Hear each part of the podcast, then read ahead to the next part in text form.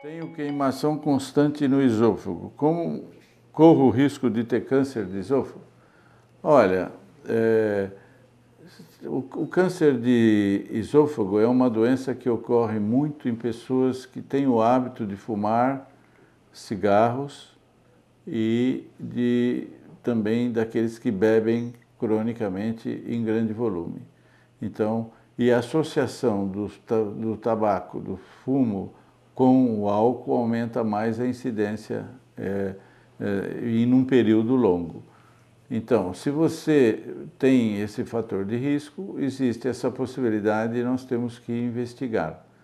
Entretanto, outra causa frequente é, de câncer do esôfago é o que nós chamamos aí na literatura de esôfago de Barrett.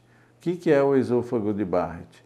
É aquele paciente que tem um refluxo à volta do ácido para o esôfago, é, crônica que leva à queimação do esôfago e que não trata e não vê e desenvolve uma, uma célula no esôfago de uma origem diferente da célula original. Quer dizer, o esôfago passa a ter uma célula revestindo que não é original dele. Ele troca por uma célula do estômago para poder se defender do ácido. Então, cresce a mucosa do estômago ali para que, é, numa tentativa de defender dessa queimação, desse efeito é, ruim do, do ácido no esôfago.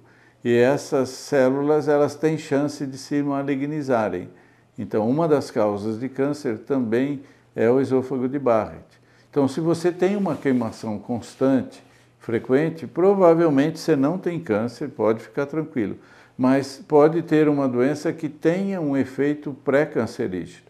Então, nessas situações, eh, devemos fazer uma endoscopia, que hoje é um exame corriqueiro que faz em qualquer centro, em qualquer lugar, bem feito, e ver se temos o refluxo e se temos o esôfago de Barrett.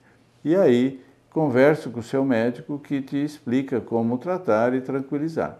É, se o Barrett for pequeno, existem normas já estabelecidas, você pode tratar clinicamente, porque usando os bloqueadores da bomba de próton, aí, os omeprazol, etc., você pode ter uma diminuição da produção de ácido, diminuição do refluxo do ácido para o esôfago, que chama-se de doença do refluxo gastroesofágico por uma incontinência do esfíncter do do esôfago, quando entra no, no esôfago terminal e no estômago, né? na passagem entre o esôfago e o estômago, isso ele pode estar com uma doença lá também e dá uma abertura, uma incontinência dessa cárdia, que é o nome dessa região, e isso é, faz com que se diminua a inflamação pela diminuição do ácido causada pelo uso desses bloqueadores da bomba de próton.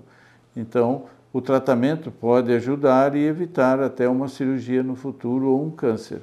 Então, procure seu médico para poder conversar com ele e saber é, se é, existe é, a doença do refluxo gastroesofágico ou do esôfago de Barrett, etc., fazendo uma endoscopia. E também vai deixá-lo mais ah, despreocupado é, com o risco de ter câncer. Então, se você tem esse sintoma, por favor, procure seu médico para fazer uma endoscopia. Obrigado.